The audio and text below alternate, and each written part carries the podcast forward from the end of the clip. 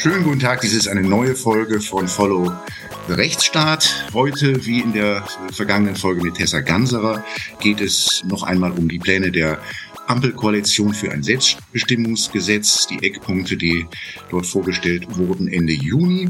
Und ich begrüße ganz herzlich im ländlichen Niedersachsen die Bundestagsabgeordnete Mareike Lotte Wulff. Grüße Sie, Frau Wulff. Einen wunderschönen guten Tag. Herzliche Grüße.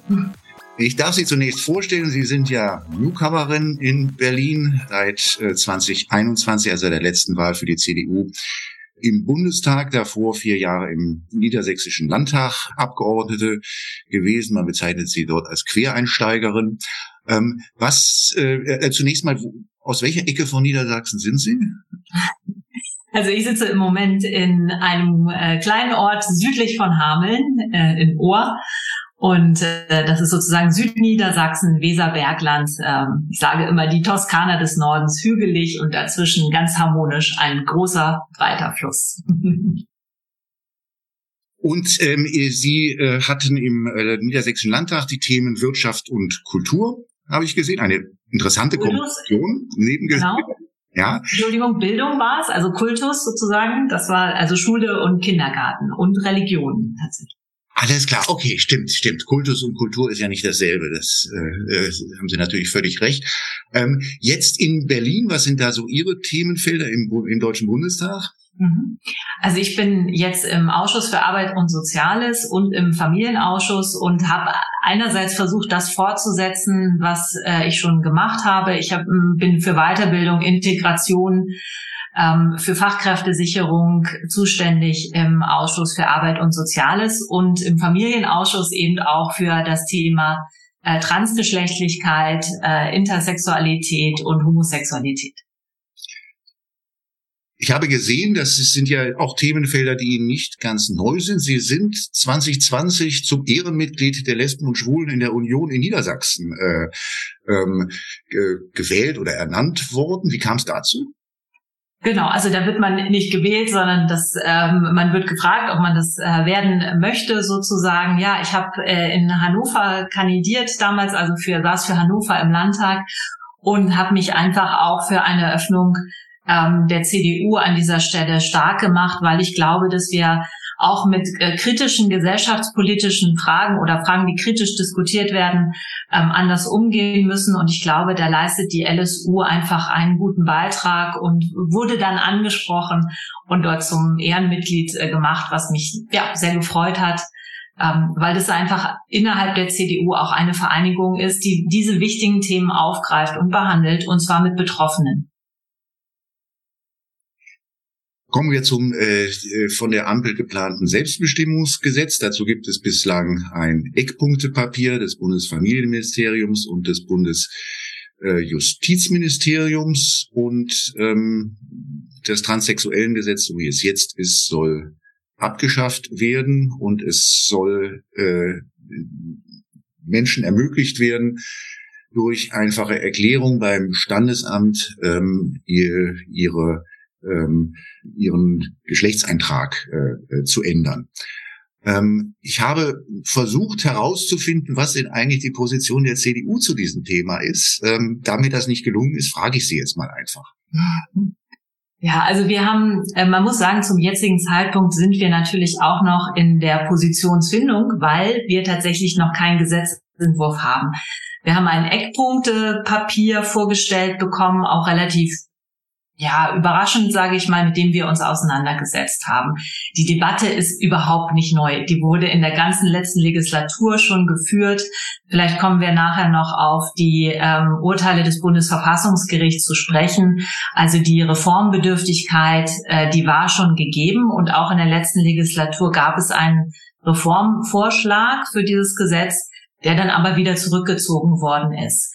Ähm, wir haben uns jetzt mit den Eckpunkten auseinandergesetzt. Wir sehen erstmal ganz viele Punkte natürlich, wo wir kritisch einhaken müssen äh, und sagen müssen, also ich würde als insgesamte Bewertung ähm, vielleicht erstmal sagen, die Regierung ähm, schlägt ein sehr liberales äh, Gesetz an dieser Stelle vor.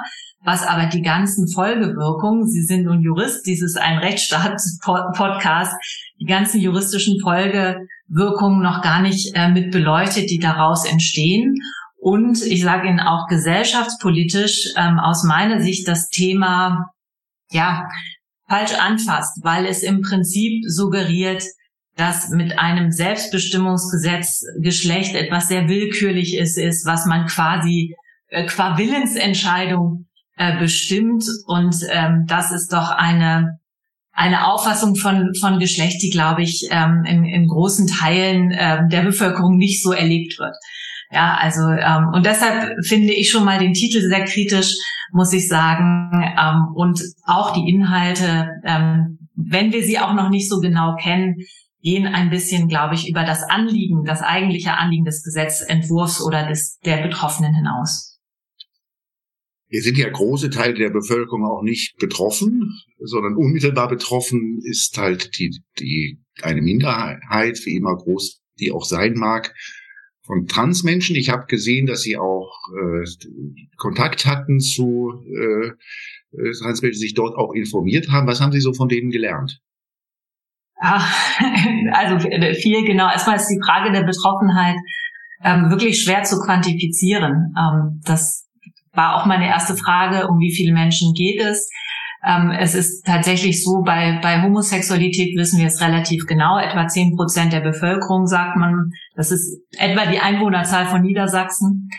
Äh, bei Menschen, die transgeschlechtlich sind, ist die Zahl noch mal etwas geringer. Ähm, die, die, ähm, ich sag mal, höchsten Schätzungen waren etwa 0,5 Prozent der Bevölkerung. Damit wären wir vielleicht dann von einer Großstadtgröße Stadt Hannover eventuell vielleicht.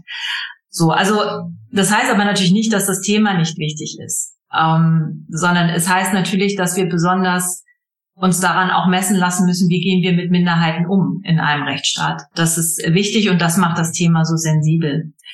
Ähm, ja, was habe ich gelernt in den Gesprächen? Das war mir erstmal wichtig, mit Betroffenen natürlich äh, zu sprechen. Ähm, ich glaube, gelernt habe ich nochmal äh, zu sehen, dass vor allen Dingen, wenn es um die Frage geht der Selbstbestimmung durch die Verfahren, also das Gutachterverfahren, ähm, ich weiß nicht, ob es schon erläutert wurde, vielleicht im letzten Podcast, ähm, sich viele ausgegrenzt, diskriminiert ähm, und eigentlich nicht respektiert gefühlt haben.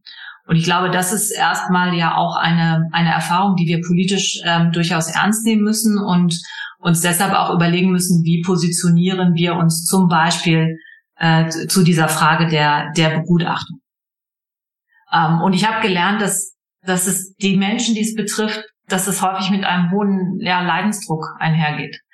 Also wenn Menschen ernsthaft äh, transgeschlechtlich sind, beschäftigt sie das eigentlich ähm, ihr ganzes Leben natürlich, insbesondere in Kindheit, in, in, in der Pubertät, ähm, aber auch später. Und ähm, es sind häufig Menschen, die, die nicht sehr aggressiv nach außen gehen, sage ich mal, wie man vielleicht unterstellen möchte, sondern Leute, die vielleicht auch etwas zurückgezogener leben, weil sie äh, Diskriminierungserfahrungen machen, weil es ein hochsensibles Thema ist, was gesellschaftlich vielleicht ähm, ja nicht jedem so bewusst ist, wie man damit umgehen sollte oder kann. Und ähm, ja, das waren einige Learnings aus, aus diesen Gesprächen. Mhm.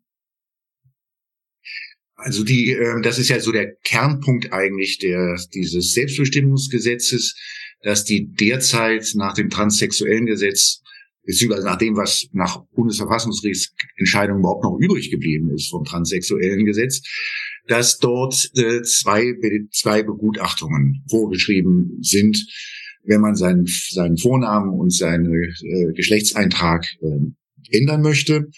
Ähm, und das wird von den Betroffenen wird als, als entwürdigend empfunden und als eine äh, Hürde, die ähm, diskriminierend ist. So hatten wir das ja auch von Tessa Ganserer gehört. Ähm, verstehe ich Sie richtig, dass es da noch keine CDU-Positionierung dazu gibt, zu der Frage, ob das richtig und vernünftig ist, ähm, diese Begutachtungen abzuschaffen? Also wir hatten in der letzten Legislatur tatsächlich schon eine, einen Gesetzentwurf vorliegen, also von SPD und CDU, wo die äh, Begutachtung oder vorgeschlagen wurde, die Begutachtung zu ersetzen durch ein beratendes Gespräch. Ähm, und äh, wir als Familienpolitiker haben das auch miteinander äh, diskutiert und äh, sind auch der Auffassung, dass hier Beratung und Begleitung ganz zwingend mit in den Prozess hineingehören. Ähm, wie gesagt, im Moment ist da, es gibt es sozusagen keine Fraktionspositionierung dazu. Da sind wir noch in dem Prozess inbegriffen. Aber auch wir haben natürlich Stimmen in der Fraktion, die sagen, ähm, eine Begutachtung ist äh, tatsächlich nicht notwendig ähm, an dieser Stelle. Aber, und ich glaube, das ist ja eigentlich der Kern, wir müssen ja auf das Anliegen zurückkommen, was dahinter steht, ist die Frage, wie ähm, stellt man natürlich sicher, dass eine solche Entscheidung, ähm, den Geschlechtseintrag zu wechseln, dann eben auch eine nicht nur von der Person in dem Moment gewünschte ist, sondern eben eine nachhaltige, eine langfristige ähm, Entscheidung ist. Und das ist natürlich nicht so ganz einfach ähm, unbedingt immer festzustellen. Und vor dem Hintergrund finden wir es schon wichtig, dass eine Beratung, eine Begleitung in diesem Prozess weiterhin ähm, vorhanden ist und auch gesetzlich ähm, ja, mit verankert wird. Aber wie gesagt, das ist eine Position, die im Moment noch diskutiert wird. Woher kommt eigentlich, frage ich mich manchmal die Sorge, dass, ähm, wenn man es allzu leicht macht, jemand eine falsche Entscheidung treffen könnte. Gibt es da irgendwo Empirie eigentlich dafür? Also äh, Erfahrungswerte in anderen Ländern, dass das dann tatsächlich passiert? Oder wo kommt das eigentlich her? Ich glaube, die Sorge ist eher weniger empirisch begründet als natürlich durch die Tatsache, dass wir im Moment sehr, sehr hohe Hürden haben, ähm, was den Eintrag angeht, durch das äh, bestehende transsexuellen Gesetz, was ja noch viel, viel höhere Hürden vorgeschrieben hat. Das ist ja ein ich glaube, aus den 80er Jahren kommt es, ne, irgendwie Anfang und die letzte mhm. sozialliberale Regierung hat es äh, veranlasst. Und es ist natürlich auch so, dass ähm, das hat mich selber auch gewundert in der Beschäftigung mit dem, dem Thema, dass es dazu relativ wenig Erhebungen, Daten äh, etc. gibt. Ähm, und das macht es natürlich auch, ähm, auch sehr schwierig das, was ähm, das Thema etwas umfassender macht, als jetzt nur zu sagen, es geht darum, den, den Personenstand und den Namen zu verändern, ist natürlich, dass es einen weiteren Bereich gibt, der gesetzlich ähm, nicht geregelt wird oder nur durch Leitlinien geregelt ist. Das ist der medizinische Bereich. Ähm, das heißt, die Menschen, die sich irgendwann entscheiden und sagen, ich möchte mein Geschlecht wechseln, die möchten natürlich dauerhaft dann in dem anderen Geschlecht entsprechend ähm, auch leben. Und da kommen natürlich eine ganze Menge medizinischer ähm, Fragen dann auch ähm, dazu, die gestellt werden. Und ich glaube, daher kommt die, die Verunsicherung. Ich glaube, uns geht es weniger darum, entscheiden die Menschen falsch oder nicht, sondern ähm, tatsächlich äh, um die Frage, wie, wie begleitet man in diesem Prozess. Äh, zumindest für die Familienpolitiker kann ich an dieser Stelle das einmal sagen. Ähm, und dann natürlich auch um die Frage, wie schafft man eine Klarheit? Im Moment ist es natürlich so, ähm, dass was vorgeschlagen ist, eine reine Selbsterklärung ähm, vor dem Standesamt banalisiert auch ein bisschen die Frage, welche Bedeutung hat der Geschlechtseintrag gesellschaftlich? Welche Bedeutung hat, äh, hat Geschlecht? Es suggeriert ein bisschen, es ist etwas, was ich willentlich erklären kann. Das werden natürlich viele ähm, Menschen nicht tun. Die meisten leben ja auch ähm, sehr glücklich in ihrem oder zumindest gut in ihrem Geschlecht. Ähm, aber ich glaube, durch die, durch die Thematisierung und durch die breite Diskussion dieses Themas ist gerade, wenn man an den Kinder- und Jugendbereich denkt, sind doch irgendwie viele Fragezeichen aufgetaucht ähm, mittlerweile. Und ähm, ja, ich glaube, da in gewisser Weise nochmal eine Begleitung einzuziehen, ist durchaus sinnvoll. Medizinische Eingriffe sollen ja in keiner Weise jetzt geregelt werden, gesetzlich durch dieses neue Selbstbestimmungsgesetz. Das ähm, bleibt dann ja dem äh, sozusagen dem dem Arzt ärztlichen Heilkunde äh, Gesetz und den dort herrschenden Berufsregeln überlassen. Oder wäre Ihre Vorstellung, dass man da anfangen sollte, gesetzlich auch Regelungen äh, einzuführen, die es ja derzeit nicht gibt.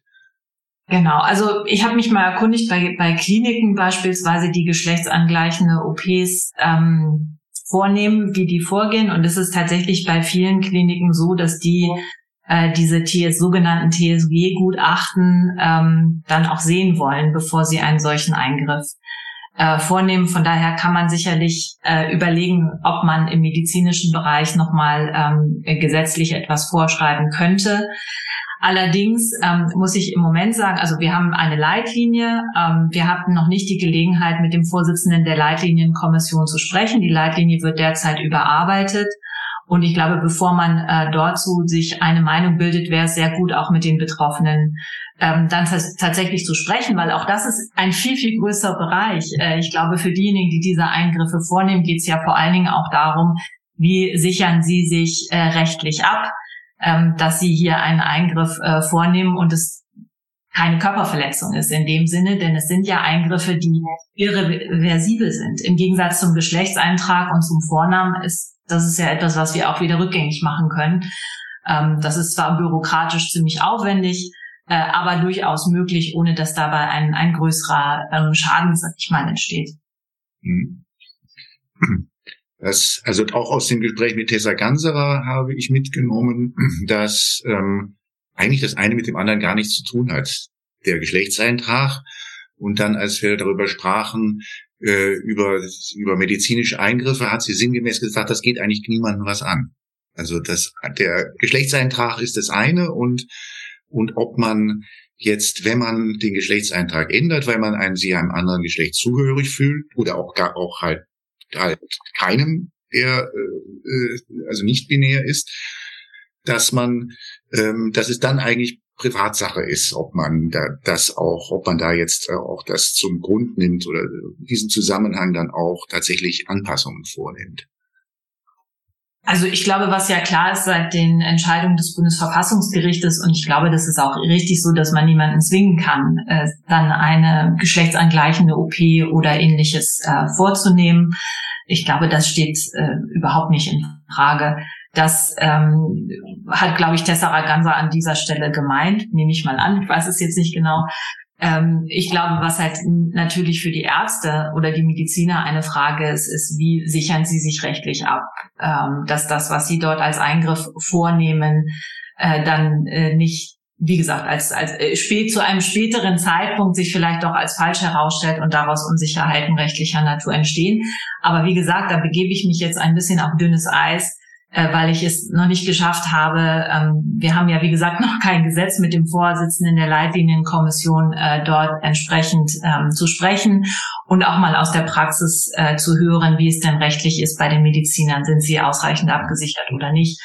Wünschen Sie sich da mehr? Ist es ein Problem oder nicht? Ich glaube, das sollte man als Politiker auf jeden Fall vorschalten, bevor ich jetzt etwas dazu sage. Allerdings ähm, wie gesagt, ich glaube schon, dass es wichtig ist, an der Stelle, dass, ähm, dass hier eine Sicherheit herrscht für diejenigen, die in diesem Bereich äh, zuständig sind und ja für die Personen auch sehr weitgehende ähm, oder mit den Personen sehr weitgehende Entscheidungen treffen müssen.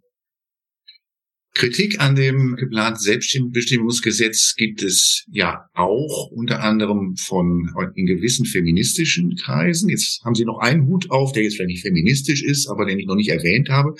Sie sind, wenn ich das richtig gefunden habe, Vorsitzende der Frauenunion auch in Niedersachsen. Ist das, das ist richtig, genau. Und werden das sicherlich auf die eine oder andere Weise auch kennen, der Einwand, also ähm, was ja, äh, das bedroht die Schutzräume äh, der Frauen und ähm, äh, ja, wie ist das dann beim Sport und wie ist das dann in den Frauenhäusern und in den Umkleidekabinen? Sie kennen die, äh, die äh, diese kritischen Stimmen, die es gibt. Äh, was äh, ist so Ihre oder was sagen Sie dazu, wenn Sie diese diese Kritik aus der feministischen Ecke hören? Mhm.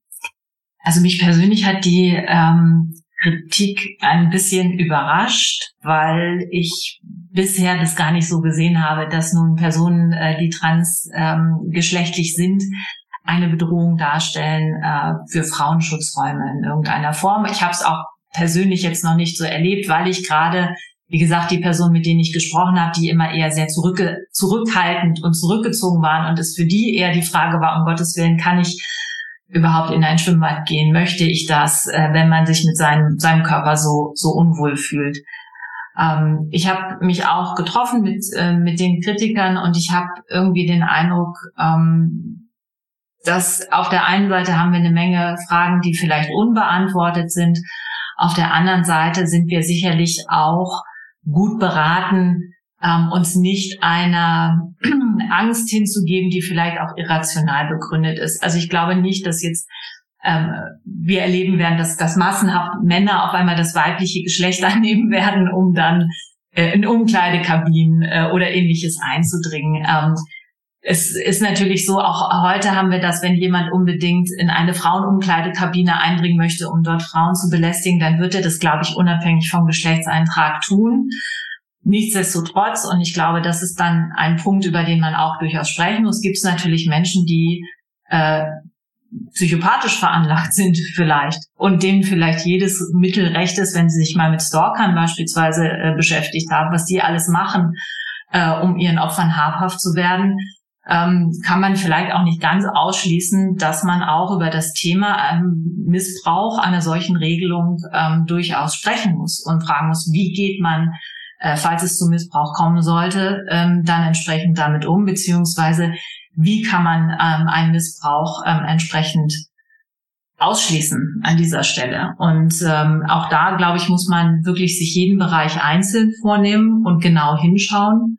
Ähm, wo handelt es sich um Missbrauch? Wo brauchen wir vielleicht einfach nur eindeutigere Regelungen? Ähm, wo ist es vielleicht wirklich, also wo gab es auch schon Fälle, ähm, die dokumentiert sind? Das hat aber, glaube ich, tatsächlich eher was mit unserer Frage zu tun, wie gehen wir mit Transgeschlechtlichkeit generell in dieser Gesellschaft um, als jetzt mit der Tatsache, dass wir, gibt's ja manchmal auch, ne, dass irgendwie, ähm, oder mit der Behauptung, dass dann die Statistiken verfälscht werden, dass wir auf einmal ähm, keine Gewalt gegen Frauen mehr erfassen können, weil es ja Frauen und Männer gar nicht mehr gibt. Und ähm, das ist vielleicht mir noch ein wichtiger Punkt. Ich hatte am Anfang gesagt, ich finde, äh, das Selbstbestimmungsgesetz, so wie es vorliegt, banalisiert das Thema Geschlecht. Natürlich bleibt die Kategorie Geschlecht weiblich und männlich weiterhin erhalten und sie ist auch wichtig, weil wir beispielsweise geschlechtsspezifische Formen von Gewalt haben und die lassen sich statistisch sehr gut erfassen. Und es ist auch wichtig, dass wir das weiterhin thematisieren und erfassen, weil es eine Realität in unserer Gesellschaft ist. Ähm, und dafür müssen wir ja auch Politik machen für diese Realität. Also das Thema, dass es weiterhin Männer und Frauen gibt und wir auch weiterhin darüber reden, steht äh, für uns in, in keinerlei, ähm, also in keiner Weise in, in Frage. Ähm, und nichtsdestotrotz können wir sicherlich akzeptieren, dass es für eine sehr kleine Minderheit von Menschen es eben das Phänomen gibt, ja, das Leben hält viel für uns bereit, dass sie sich äh, dauerhaft in ihrem biologischen Geschlecht so unwohl fühlen, dass daraus psychologisch ähm, ja oder dass daraus für sie ein derartiger Leidensdruck entsteht, dass sie ähm, den Wunsch haben, das Geschlecht entsprechend zu ändern. Sie sagen banalisiert ähm, das Thema Geschlecht. Würden es Betroffene nicht vielleicht genau andersherum sehen, dass es das Thema Geschlecht aufwertet, weil es ihnen den Anspruch gibt, jetzt ohne große Hürden dann auch äh, sich dem Geschlecht zugehörig zu bekennen, zu dem sie sich zugehörig sehen. Mhm. Könnte man sich genau umgedreht eigentlich auch sagen?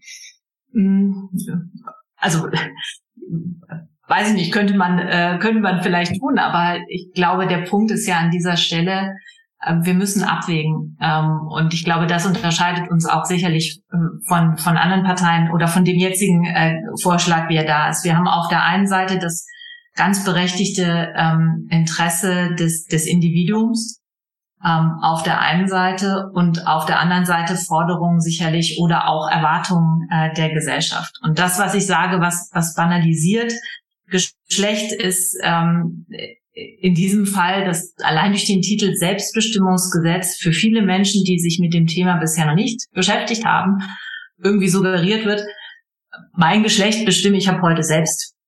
Und das tut niemand. Das tun auch Menschen nicht, die, die transgeschlechtlich sind. Äh, keiner hat dieses Schicksal freiwillig äh, gewählt in irgendeiner Form, äh, sondern es ist etwas, geschlechtliche Identität ist etwas, was sich über die Jahre ähm, oder was sich entwickelt, quasi, mit dem wir uns mehr oder weniger arrangieren können. Ähm, und äh, von daher glaube ich schon, dass, dass es äh, berechtigt ist, ähm, hier auch eine Kritik an der recht umfassenden Vorstellung zu üben, dass Geschlecht eigentlich was Willkürliches selbstgewähltes ist. Das ist es leider oder ist es nicht. Ähm, ich nehme mal an, dass in Ihrer Partei, der ja das Thema Homo-Ehe seinerzeit auch ganz umstritten war, in dem das Thema Frauenquote sehr umstritten ist, dass auch bei diesem Thema ja sicherlich es unterschiedliche Vorstellungen gibt. Und heute gibt es die ein, wieder ein Leitartikel in der FAZ, so aus der konservativen Sicht. Da ist dann die Rede von Transideologie. Ähm, und äh, die Vorstellung, dass also hier doch sozusagen Minderheiten jetzt äh, versuchen, äh, der Mehrheit ihre Themen aufzudrängen. Ähm, macht es macht es einen Unterschied, ob man Betroffene kennt oder nicht? Entschuldigung, die überraschende Frage jetzt. Ja, genau. ja, also ähm, wahrscheinlich schon. Äh, könnte ich mir vorstellen, dass es einen Unterschied macht. Ähm, wie, wie wahrscheinlich überall. Mhm. Das gilt ja generell ähm, für, für Politik. Ähm, eine differenzierte Auseinandersetzung mit Themen ist immer nur möglich, wenn man sich ja mit den Betroffenen auseinandersetzt und ähm, ja, wie gesagt, auch mit allen Fragen, die entsprechend daraus resultieren. Ähm, ich glaube aber tatsächlich beim Thema Transgeschlechtlichkeit, das ist eine Thematik, die wir so bisher in, ich sag mal, in der Breite, ne, bisher so wenig diskutiert haben, wie vielleicht Homosexualität ja auch mal zu einem Zeitpunkt. Was haben wir da für wilde Debatten äh, drüber geführt? Und ich würde behaupten, heutzutage sind viele Themen da auch sehr, werden sehr entspannt gesehen. Ne? Ähm, also von daher würde ich schon äh, werben, auf der einen Seite für, für eine Offenheit, wenn es wirklich darum geht, wo, womit beschäftigen wir uns? Wie ist die Situation der Betroffenen? Das ist wichtig. Und auf der anderen Seite natürlich auch, welches Signal sendet Politik an die Gesellschaft und an die Menschen da draußen? Und ich glaube, das ist auch das, was, ich habe den Artikel jetzt nicht gelesen, äh, was vielleicht dort irgendwie thematisiert wird, ähm, oder was, was auch häufig missverstanden wird, ähm, dass, wie gesagt, Geschlecht jetzt etwas ist, was aufgelöst wird, was nichts mehr gilt, was äh, juristisch keine Konsequenzen mehr hat. Ähm, all das ist aus meiner Sicht äh, nicht so und es wäre auch falsch und es ist, glaube ich, auch falsch, jungen Menschen zu suggerieren, ähm, die zum Beispiel, keine Ahnung, in der Pubertät sind und zu sagen, also das ist jetzt wirklich äh, völlig willkürlich und wenn man sich in seinem Körper unwohl fühlt, dann ist man vielleicht transgeschlechtlich oder ähnliches. Ich glaube, die, die Personen, die transgeschlechtlich sind, wissen es ja meist äh, schon relativ früh im Leben, thematisieren es häufiger erst sehr viel später im Leben, wirklich so, wie sie es thematisieren wollen. Und wir brauchen wirklich einen differenzierten Umgang mit der Thematik. Ähm, das ist wichtig und das ist nicht immer leicht zu erreichen, weil wir haben auf beiden Seiten ähm, ja vielleicht Missverständnisse, vielleicht Unkenntnis über die Thematik. Es sind sehr wenig Betroffene. Ähm, und von daher, wie gesagt, werbe ich dafür, ähm, mit der, also die Auseinandersetzung mit den Betroffenen, aber auch die legitimen Anliegen der Gesellschaft ähm, natürlich ernst zu nehmen. Und dazwischen müssen wir einen Weg finden, der kann für uns als Union nicht das umfassen, was die Eckpunkte des äh, Selbstbestimmungsgesetzes hergeben. Das ist klar. Ähm, ich gehe aber auch davon aus, also oder es ist auch uns klar, dass das bestehende transsexuellen Gesetz in dieser Form keinen Bestand haben kann. Ich hoffe, so habe ich es jetzt gut formuliert. Was ist denn so Ihre Prognose? Wie lange wird es dauern, bis Ihre Fraktion einen Stand, einen ganz klaren Standpunkt hat? Also sagt, also wir sind damit nicht einverstanden, wie es vorgeschlagen ist, weil wir Punkt eins, Punkt zwei, Punkt drei ähm, ergänzend beziehungsweise äh, anstelle dessen, was die Ampel sagt, äh, äh, sehen wollen? Also wie gesagt, da sind wir gerade in der Abstimmung, ähm, was das angeht. Aber ich gehe davon aus, also der Gesetzentwurf ist für dieses Jahr noch angekündigt und äh, spätestens dann werden wir äh, sicherlich auch ähm, unseren, ähm, unsere Position sozusagen in, in den Details äh, vorstellen können. Das, was ich Ihnen heute geben kann, das hatte ich im Vorfeld ja auch gesagt, ist erstmal ein Einblick ähm, in, die, in die Debatte, in die Aspekte, die aus meiner Sicht wichtig sind ähm, für die Thematik und sicherlich auch klar schon mal zu sagen, dass wir bei den vorgestellten Eckpunkten ähm, ja auch sehr viele ähm, Ansatzpunkte für Kritik tatsächlich auch sehen, ähm, die von der Ampel bisher so nicht ja, oder nicht geteilt werden, ne? zumindest von der Regierung nicht. Ich weiß nicht, wie es in den Fraktionen diskutiert wird. Da gibt es ja manchmal auch noch Auseinandersetzungen, wie wir an vielen anderen Gesetzgebungsverfahren sehen können derzeit. Ganz gewiss, bei einem solchen gesellschaftspolitischen Thema kann es gar nicht anders sein. Und da ist, und das weiß man ja auch, dass es da auch in den Regierungsfraktionen durchaus unterschiedliche Standpunkte gibt, äh, sei es auch nur zur Wichtigkeit eines solchen Vorhabens. So.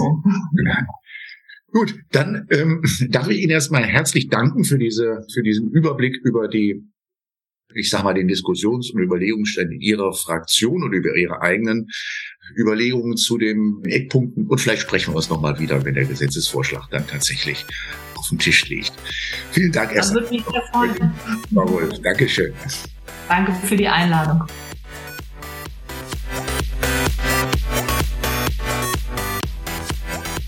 Das war Follow the Rechtsstaat. Schaltet auch ein bei der nächsten Folge und abonniert. abonniert.